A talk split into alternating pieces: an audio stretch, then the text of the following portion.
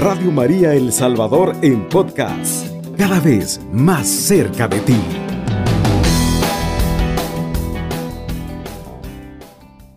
Queridos hermanos y hermanas que nos están sintonizando hoy, como señor Osvaldo Escobar y le vamos a transmitir su programa de espiritualidad teresiana que lo tenemos siempre que podemos.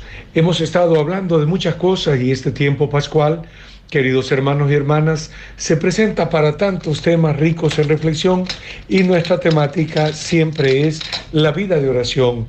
Pero espero que usted a lo largo de esta experiencia de Semana Santa y ahora de Pascua, su experiencia de Dios esté más nutrida y más fortalecida. Porque al fin y al cabo, queridos hermanos y hermanas, lo que importa es eso, ¿verdad? Que, que no solamente celebremos al Señor en sus acontecimientos año tras año, sino que todos los años vayamos creciendo en ese trato de amistad con este mismo Dios que nos ha demostrado en la cruz y en su resurrección que tanto nos ama a cada uno de nosotros. Eh, en los programas anteriores, antes que entráramos en este periodo de Semana Santa, estuvimos hablando acerca que las obras apostólicas no dejan vacío al alma. Ha habido un engaño de creer de que la gente más espiritual son aquellos que pasan solo orando y que la gente que trabaja mucho en actividad apostólica como que tuviera vacía el alma. Sí tendría vacía el alma siempre y cuando evadiera la vida de oración o buscara cualquier cosa por no orar, pero cuando estamos empeñados en hacer la voluntad de Dios, sabemos que en muchas ocasiones, a pesar que queramos orar más, no siempre se puede orar todo lo que nosotros quisiéramos. Y por eso Teresa de Jesús, dándose cuenta de los engaños que habían en su tiempo, que perduran esos engaños hasta el tiempo de hoy, de considerar que solamente se es espiritual si se vive en constante vida de oración, Teresa nos deja claro que no es así. Y la verdad es que nosotros espiritualidad no es solo sinónimo de la vida de oración, aunque supone evidentemente la vida de oración. Pero espiritualidad es todo lo que hacemos movidos por el Espíritu Santo. De ahí es donde viene la palabra espiritualidad.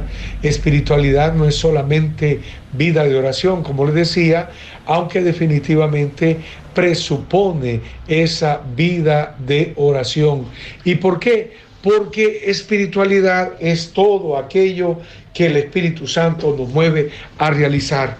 El mismo Espíritu que Jesús lo animaba al desierto, a la oración como en las tentaciones, será el mismo Espíritu que lo va a llevar a su pueblo Nazaret y a proclamar allá, el Espíritu del Señor está sobre mí porque Él me ha ungido y me ha enviado. Será el mismo Espíritu también del Señor el que lo va a empujar a hacer grandes milagros, sobre todo de sanación y de curación. El mismo Espíritu de Dios va a hacer que Jesús ande con los enfermos, con los leprosos, con los marginados, con los excluidos, con todos aquellos que en la sociedad del tiempo de Jesús no contaban para nada. Y es el mismo Espíritu de Dios el que va a hacer que el Señor Jesús también tenga confrontaciones con las autoridades religiosas de aquel tiempo. No tanto porque el Espíritu invite a la confrontación, sino porque Jesús con lo que predicaba y sobre todo con sus actitudes se ponía en el borderline, es decir, en la frontera de todo lo que aquella gente vivía en su tiempo. Y los excluidos, los humildes, los sencillos sabían entender todo esto. Y por lo tanto, esto de ponerse de lado de los excluidos o dando la vista a los ciegos y demás, hacía que las otras autoridades religiosas le cobraron ojeriza o que tuvieran unos sentimientos muy adversos contra el mismo Jesús. Por lo tanto, amados hermanos y hermanas, este mismo Espíritu de Dios es el que va a mover a Jesús a entregar toda su vida. Es el Espíritu que hace que Él se entregue por puro amor a todos nosotros. Ese Espíritu de Dios hace que Jesús nos dé la Eucaristía. Y es el mismo Espíritu el que hace que Jesús vaya a la muerte, aunque el Señor no quería la muerte de su Hijo, pero Jesús entiende que debe de seguirse entregando por amor a todos hasta el extremo de la muerte. Y será ese mismo Espíritu también el que hará que Jesús se levante, perdón, me dice aquí, que Jesús se levante de entre los muertos también. Y el mismo Espíritu se nos derrama también en Pentecostés. En resumen, podemos decir que espiritualidad es todo lo que un cristiano, que un bautizado o bautizada realiza en el nombre de Dios. El que está barriendo la iglesia, si lo hace conscientemente por amor a Dios, está haciendo espiritualidad. El que lava los baños de una casa de retiro o de una parroquia también. La secretaria, siempre y cuando haga las cosas según lo que Dios le pide, está haciendo espiritualidad. Usted cocinándole a sus hijos también hace espiritualidad, pero hace espiritualidad también cuando va ante el Santísimo, cuando va a la Eucaristía, todo, porque al fin y al cabo todo lo que hacemos movido por el Espíritu Santo, por el mismo hecho que lo hacemos movidos por ese Santo Espíritu de Dios, es espiritualidad.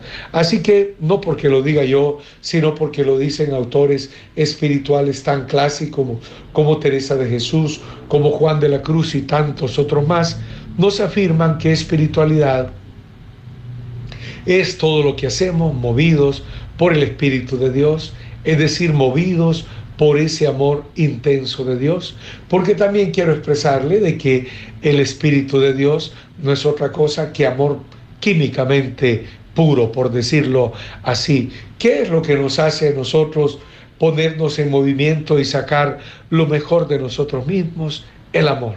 El amor. ¿Y por qué el amor? Porque el amor en el fondo es la fuerza más grande que tiene el Espíritu de Dios. Y por eso es que el Espíritu Santo sana. ¿Por qué? Porque es fuerza de amor. Y el Espíritu Santo libera. ¿Por qué? Porque es fuerza de amor. No crea usted que el Espíritu Santo es algo distinto al amor. Es todo lo contrario. Es el profundo abrazo que Jesús y el Padre Dios se dan y de donde mana el Santo Espíritu de Dios. Entonces, como le decía, no crea usted que el Espíritu Santo es algo que no tenga que ver con el amor. Y por eso eh, hemos de reconocer que todos, todo aquello que hacemos nosotros movidos por el Santo Espíritu de Dios es también algo que es espiritual. Nada es más importante y la energía que más cura y más sana es el amor. Y no es solamente estoy hablando de este amor estilo New Age, o, eh, no, estoy hablando de un amor que se nos da gracias a ese Espíritu Santo que es fuerza de amor en donde conocemos que hay un Dios que nos ama. Y como ya ustedes lo han oído muchas veces y yo lo vuelvo a decir, es el Espíritu del amor. Queridos hermanos y hermanas, no hay otra fuerza que nos sane. El Espíritu Santo no es algo distinto al Señor nuestro Dios. Es decir, el Espíritu Santo es puro amor. Como ya les decía, químicamente puro. Y dice Teresa que ella, antes de comprender esta verdad, de que todo lo que hacemos movido por Dios y buscando siempre la mayor honra y gloria del Señor, no tanto nuestra propia honra, pues estamos haciendo una obra espiritual. Es decir, que cualquier actividad que usted realice está, si es por la causa de Dios, es espiritual. El Espíritu de Dios le hace a usted como madre de familia levantarse muy temprano para preparar las loncheras o los almuerzos de sus niños cuando van a ir a la escuela. El Espíritu le mueve, si está inmerso o inmersa en Dios a usted, a hacer la ropa. Por algo Santa Teresa decía que hasta en las cacerolas andaba el Señor nuestro Dios, hasta en las ollas, en todo. Porque si usted, querido hermano, vive en todo queriendo hacer la voluntad de Dios, todo aquello se convierte en algo espiritual. Así que quítese de esa cabecita suya que tiene tantos dones y tantos talentos y tanta inteligencia, pero quítese de la cabeza que las personas espirituales solo son las que oran. No, no son solo las que oran mucho, sino las que trabajan y se comprometen mucho también en la parroquia por la gloria de Dios, que no andan buscando, eso sí, su propia gloria, sino que andan buscando la gloria del Señor.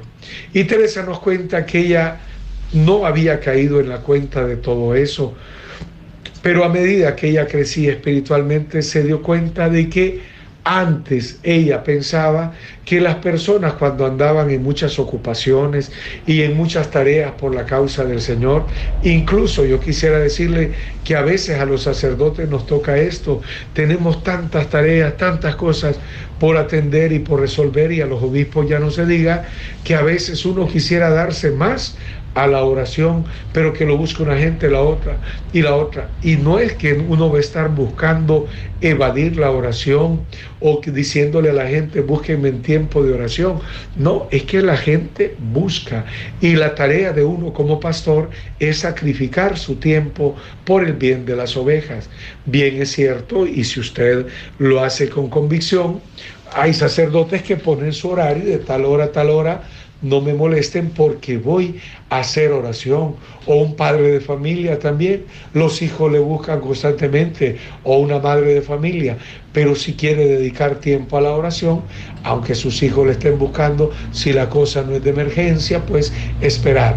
Pero cuando te buscan, y si es importante, uno tiene que sacrificar, y ahí hasta ahí entra, estoy hablando desde los sacerdotes, el amor de pastores, de sacrificar nuestro gusto, nuestro contento, eh, hasta el momentito que sentíamos que íbamos a tener más devoción. ¿Por qué? Porque si las ovejas te buscan, no podemos nosotros decir, no, ahorita no me busquen porque yo tengo que orar y siento que tengo mucha devoción, así que ustedes espérense. No, dice Santa Teresa, que si ves una necesidad y piensas ir a la oración, no se te dé nada, dejar la vida de oración e ir a atender a la persona que te busca. Que vas a tener la mejor hora santa, crees tú, de tu vida porque sientes algo lindo que te atraviesa el alma y quieres orar. Pero dice Santa Teresa, no se te dé nada dejar aquel supuesto momentito lindo por ir a atender a los pobres, por ir a atender a los enfermos, siempre y cuando estos te estén necesitando de verdad y no estemos evadiendo la oración.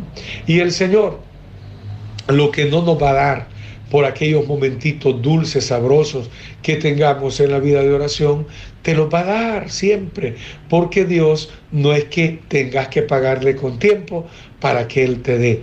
A veces Él nos dará grandes cosas a medida que le damos más tiempo a la oración, pero cuando estamos ocupados en cosas legítimas que Él mismo nos pide atender en el servicio del prójimo, Él mismo va a hacer que no se nos otorguen a nuestra alma la gracia que Él nos ha querido dar.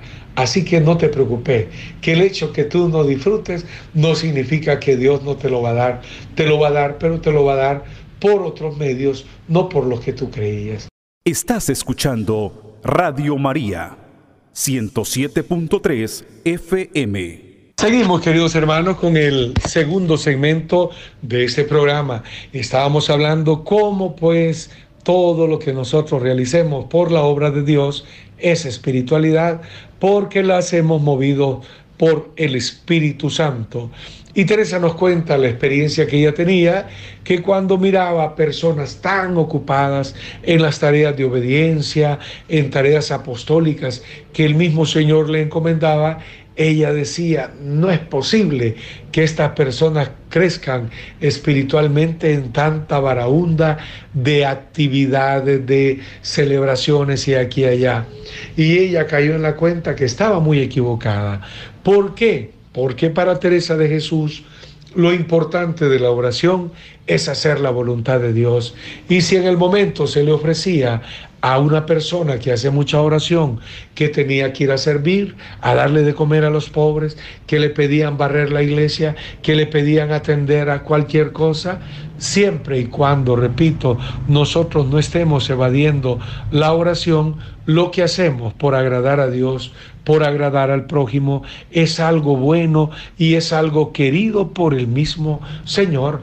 Así que lo importante de la oración no es si yo disfruto o no disfruto, aunque claro, si uno en la oración disfruta y siente aquella devoción sensible, todos hemos tenido esos momentos, pero también todos hemos experimentado esos momentos de verdadera aridez. Pero bueno, si experimentaste algo lindo en la oración o no, eso no es lo determinante. Lo determinante es que incluso la oración es para que tú, según el pensamiento de Santa Teresa, te mantengas haciendo la voluntad de Dios. Pero a veces hacemos de la oración como un escape emocional. Quiero ir a sentir, quiero tener paz y por eso voy a ir a orar. El día que te compres una diazepam, pues vas a, ya no vas a necesitar oración porque vas a estar más tranquilo o tranquila o vas a poder dormir. Porque algunos a mí me ha pasado incluso que cuando no podemos dormir, pues nos ponemos a orar y en muchas ocasiones nos viene el sueño, pero es un medio que utilizamos, pero no solamente ese es el fin de la oración. Con Teresa de Jesús lo vimos hace varios meses que el centro de la oración es hacer la voluntad de Dios. Y Jesús por eso oraba, lo dijimos varias veces acá, no porque solamente quisiera orar, sino porque él todos los días se mantenía en esa sintonía profunda con el Padre para que para hacer en todo la voluntad de Dios. Igual también nosotros, queridos hermanos y hermanas, viendo la actitud de Jesús, debemos de hacer lo mismo, hacer la voluntad de Dios en nuestra vida. Y por eso hacer la voluntad de Dios será en algunos momentos orar intensamente y ojalá que con mucho tiempo, pero también hacer la voluntad de Dios en muchas ocasiones va a ser trabajar abundantemente en la evangelización, en la, el plan pastoral de la parroquia, pero también a la vez de trabajar con el plan pastoral de la parroquia, eh, eh, comprometerte en el servicio de los necesitados y eso será lo que Dios te pide en ese momento. Uno siempre tiene que andar así como cuando hay días de calor, hemos tenido muchos días de calor, que para eh, nuestro cuerpo, para que nuestro cuerpo esté saludable, necesitamos tomar más agua. Bien, la vida de oración es eso, es vida que necesitamos para que todo lo que andamos realizando no andar exhaustos. Así que se trata no solamente de convertir la oración en algo sentimental, sino en algo que nos mueva también a vivir con apertura la voluntad de Dios. Y repito, la voluntad de Dios algunas ocasiones será orar mucho y nos dará el Señor tiempo y espacio que nadie nos moleste a lo mejor para ir a orar, pero habrá tiempos en que voluntad de Dios será un compromiso decisivo por hacer la voluntad de Dios en, en, misiones, como en esta Semana Santa, en atención a los enfermos, en atención a los borrachitos y a cualquier necesitado. Entonces, eso es también espiritualidad. Y como dijo el mismo Señor, capítulo 25 de San Mateo, todo lo que hiciste con uno de estos, mis pequeños, conmigo lo hiciste. Que está diciendo, por tanto, el Señor, que cuando haces algo por alguien, lo estás sirviendo también a Él. ¿Y que es la oración? Querer servirle a Él. Por eso Teresa dice que ella miraba con equivocación que cuando las personas estaban muy equivocadas en el eh, ocupadas, perdón, muy ocupadas en el servicio de Dios, ella decía, ¿Cómo van a poder crecer espiritualmente estas personas si tienen tantas ocupaciones? Y dice ella, oh, que son nuestras torpes imaginaciones, porque ella, el Señor le aclaró que de alguien que se ha, decidido hacer en todo la voluntad de Dios, igual le da que esté en esto, que en lo otro, porque lo importante es servir a Dios. En la espiritualidad carmelitana hay un personaje que se llama Fray Lorenzo de la Resurrección.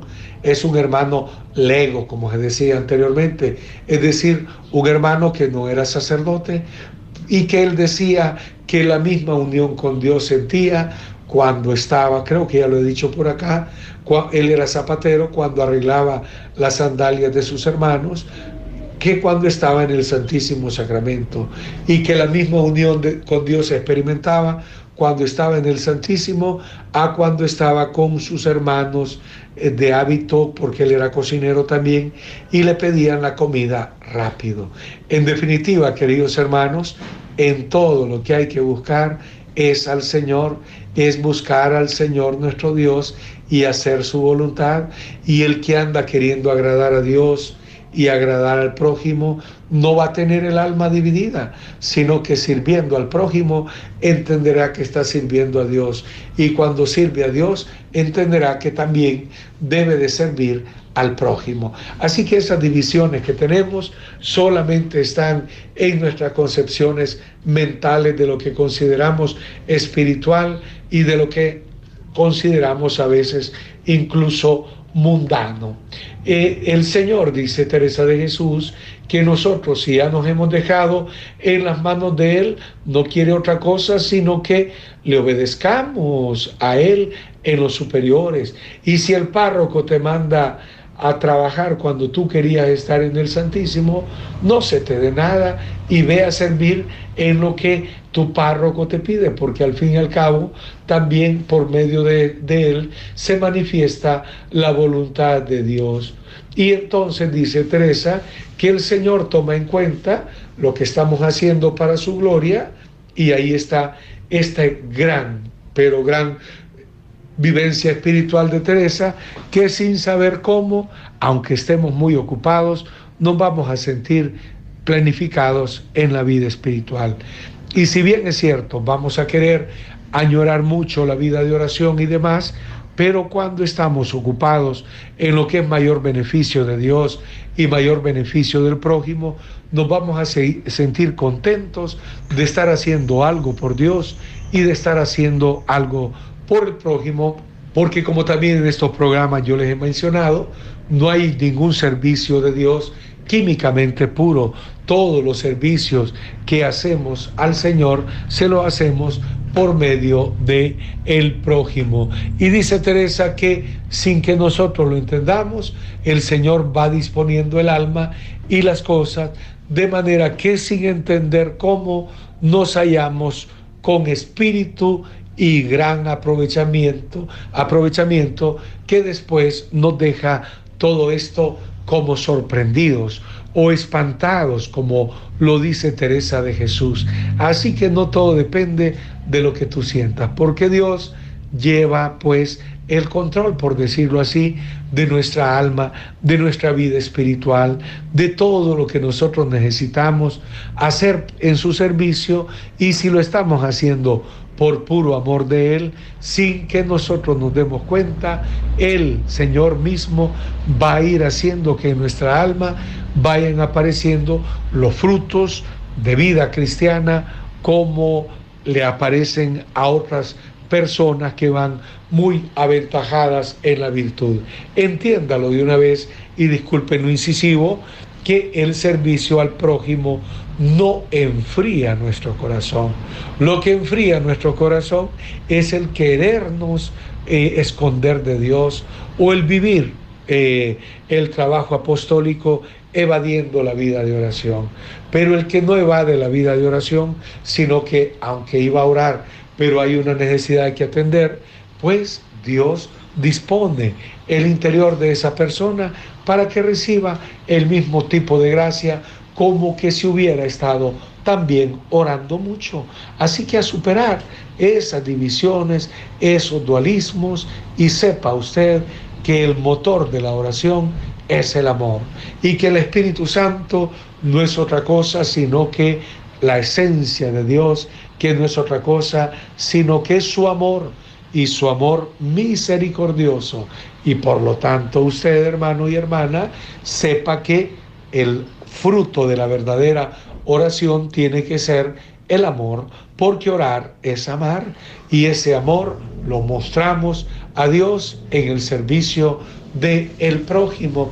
Pero cuántas equivocaciones hay sobre esto de la vida espiritual, de pensar que espiritual solamente es el que ora y el que no quiere hablar con nadie porque es muy espiritual. No, eso no está bien. El Señor Jesús oraba mucho, pero siempre estaba en relación con las personas. Claro, los que tienen la vocación de vida contemplativa, eso es comprensible porque Dios les ha dado esa vocación. Pero sepa que el tratar usted al prójimo, si lo trata como el Señor quisiera que lo tratara, le va a hacer más bien crecer el amor.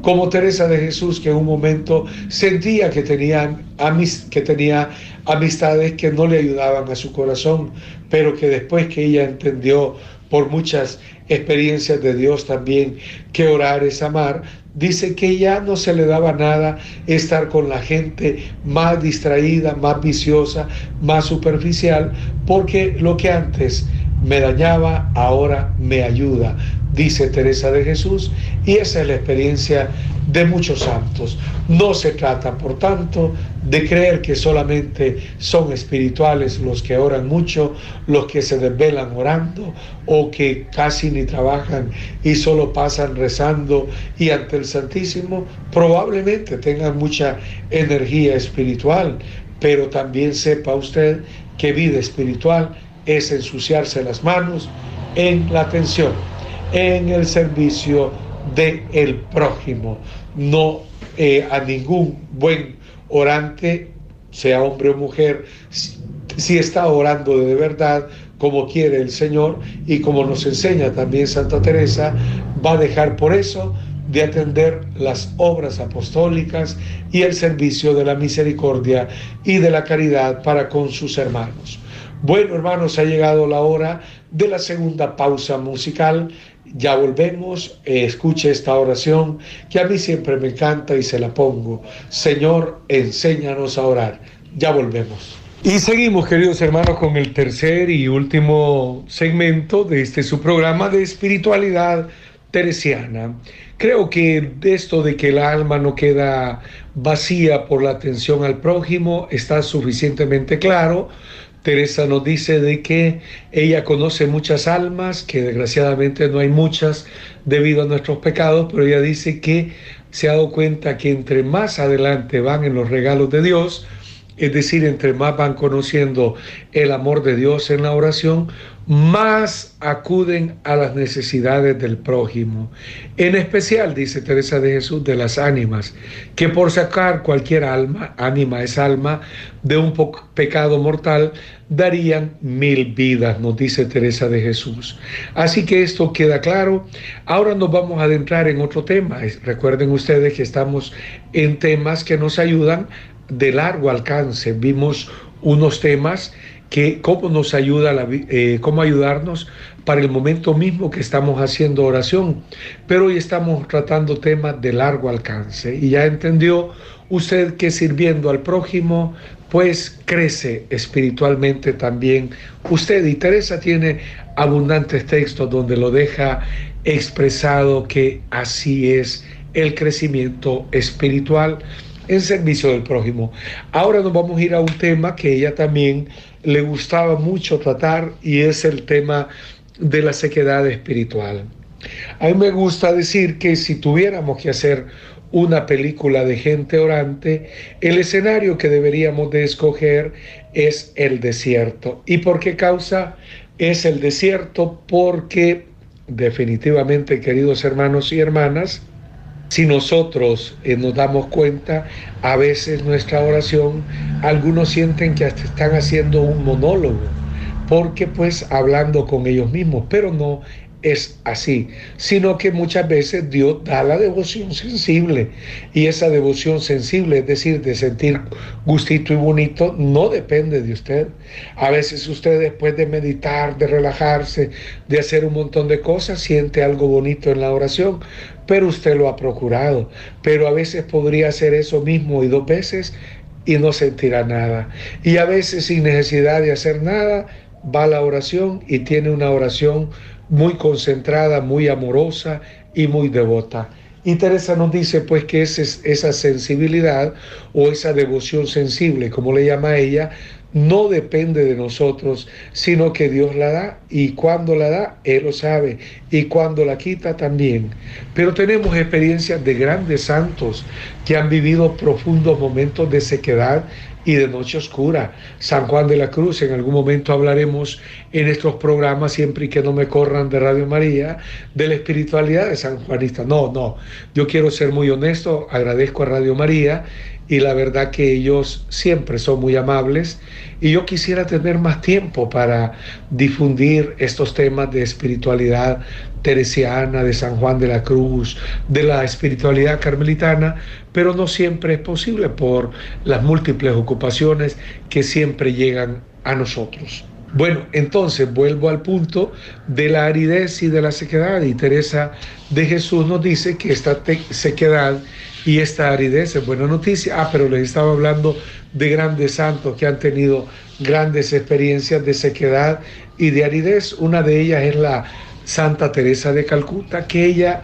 después de escuchar aquello que escuchó en el tren Ven y Semiluz, a partir de aquel momento ella le confirmó aquella llamada al Señor, pero después ella vivió en profundas sequedades, en profundas noches oscuras, y nosotros la miramos muy santa y devota, como verdaderamente era santa, pero ella experimentando la más grande aridez. Y cuenta su director espiritual que el Señor le concedió esta aridez para que siendo tan famosa, habiendo recibido tantos premios, incluso el Premio Nobel de la Paz, que ella no le llegara a crecer la soberbia. Y por eso es, queridos hermanos y hermanas, que Teresa de Calcuta vive esa sequedad tan grande. ¿Por qué? Porque Dios se la permite para que nada de lo que recibe se le, llene de soberbia. Y usted verá, querido hermano y hermana, que a mayor sequedad que usted tenga, se va haciendo más humilde. Cuando hemos hecho retiro, yo por ejemplo quiero contarle que hice mi retiro de, de bautismo en el espíritu de renovación carismática allá por el año 83, 84, no recuerdo bien, creo que más bien el 83. Y pues yo cuando salí de ahí, olvídese, mi oración era sensible y yo no entendía por qué la gente no oraba si Dios era tan bello, tan hermoso y yo iba a orar y sentía la fuerte experiencia de Dios, pero claro, era sensible. ¿Qué estaba pasando? El Señor me estaba dando dulcitos para que yo me siguiera dando más a Él y así es. Pero cuando maduramos espiritualmente, o al menos vamos caminando un poquito espiritualmente, porque madurez eso es tan relativo, pues ¿qué pasa? Pasa que el Señor nos va quitando todos los gustos. ¿Y por qué? ¿Y por qué no nos sigue dando tanto gozo y tanto así? Ah, porque el Señor quiere que caminemos a pura fe y ese camino de las emociones y de los gozos y de todo eso, aunque es muy lindo y cuando lo tenemos, pues bendito sea Dios, pero también es muy engañoso porque hoy te emocionó esto, vas por aquí, mañana te puede emocionar algo completamente distinto a Dios y te vas a ir por tus emociones. Por eso Dios, nos dice Teresa de Jesús, que las noches oscuras o las sequedades son una gran noticia para nuestra alma y es una comunicación divina la que ocurre en la heridez y en la sequedad, pero nosotros como somos quejistos, como no estamos conformes como Dios nos tiene, ahí, ay Señor, me tienes tantos días ya de sequedad aquí y allá, ay Señor que no siento nada. ¿Y quién te ha dicho a ti que la oración es para sentir? La oración es para creer. La oración es para mantenerte haciendo en todo la voluntad de Dios. Y el que se queja tanto de sus arideces, de sus noches oscuras, de que no siente en nada al Señor, en el fondo es un falto de humildad, nos dice Santa Teresa. Si a ti lo que te importa no es recibir tantos gustitos de Dios, sino ayudarle al Señor en tantas cosas que pasan en este mundo, en el compromiso por la iglesia.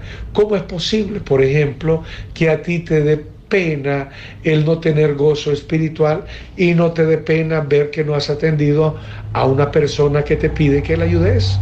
¿Cómo es posible que tú estés peleando porque no tenés un gustito espiritual y no arreglas una situación de injusticia que estás cometiendo con alguien, con un trabajador, una trabajadora? ¿Cómo es posible que estés buscando consuelitos espirituales por aquí y por allá y te portas grosero? con los demás. Pues no, la humildad es fruto también en muchas ocasiones de la oración intensa, pero oración sin jugo espiritual. Y la verdad es de que Dios en muchas ocasiones nos permite esa sequedad. ¿Para qué, hermanos y hermanas? Para que nosotros sigamos manteniéndonos humildes, para que no eh, vayamos a caer en la soberbia de creer que dos, perdón, que Dios es como dos más dos son cuatro y que yo ya sé cómo actúa Dios y cómo no actúa. Pues no, para eso es la humildad y para eso es también, perdón, la sequedad.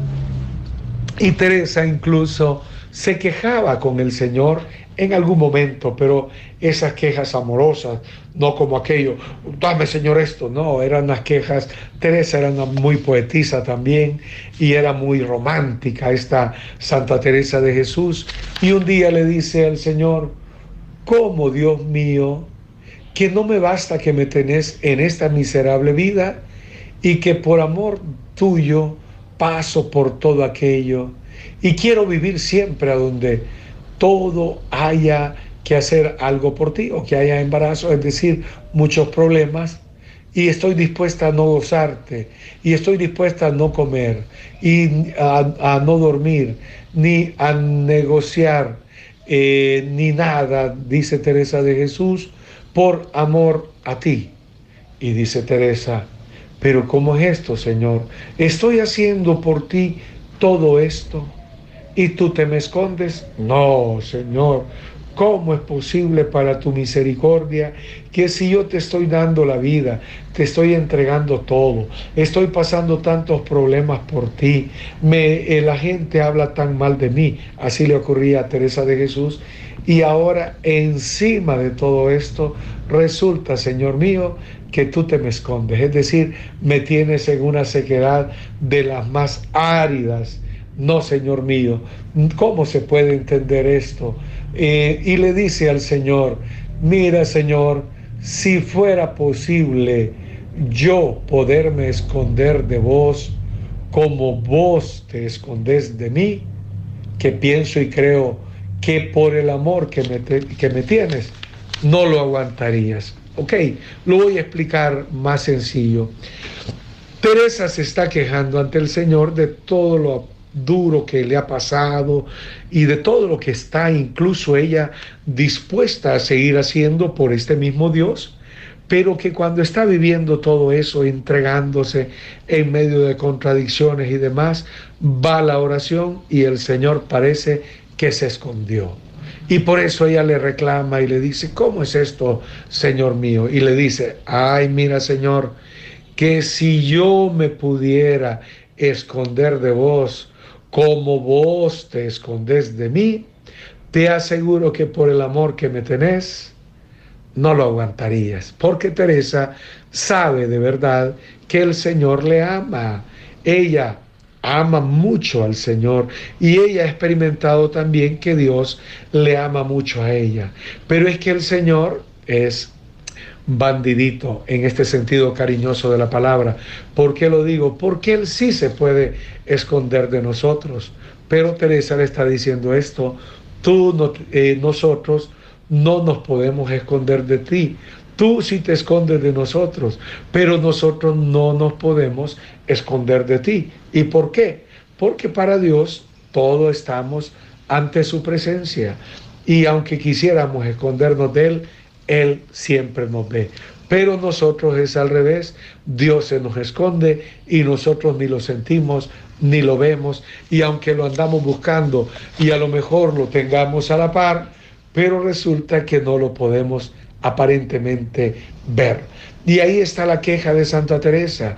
Si yo me pudiera esconder de ti, como tú te escondes de mí, te aseguro, Señor, que por el amor que me tenés, no aguantarías que yo, Teresa de Jesús, me esconda de ti y me andaría buscando por aquí y por allá.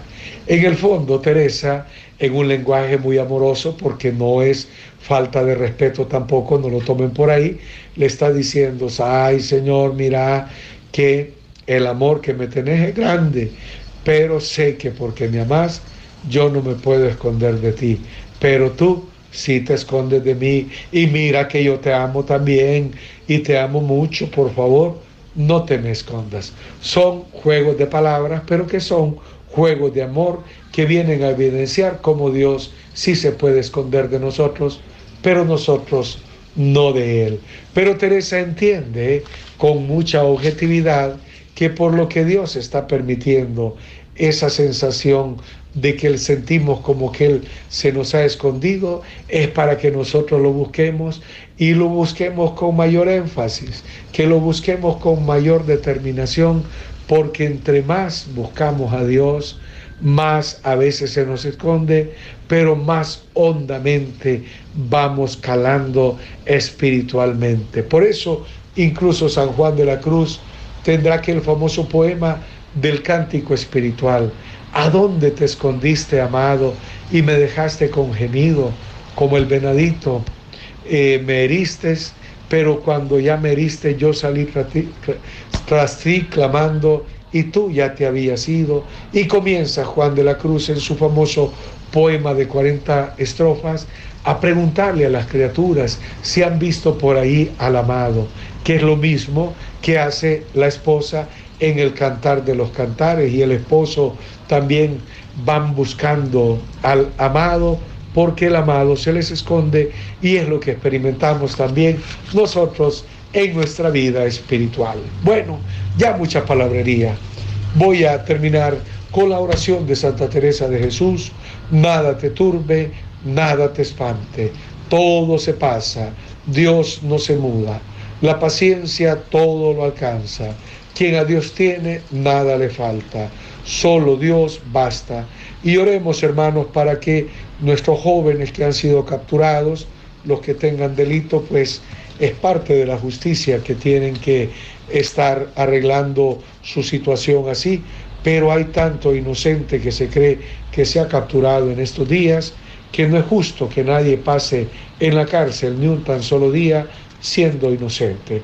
Así que oremos para que prevalezca la verdad y prevalezca la justicia. Que a todos ustedes les bendiga el Dios Todopoderoso, que es Padre, Hijo y Espíritu Santo. Amén. Cubriendo todo El Salvador, Radio María, 107.3 FM.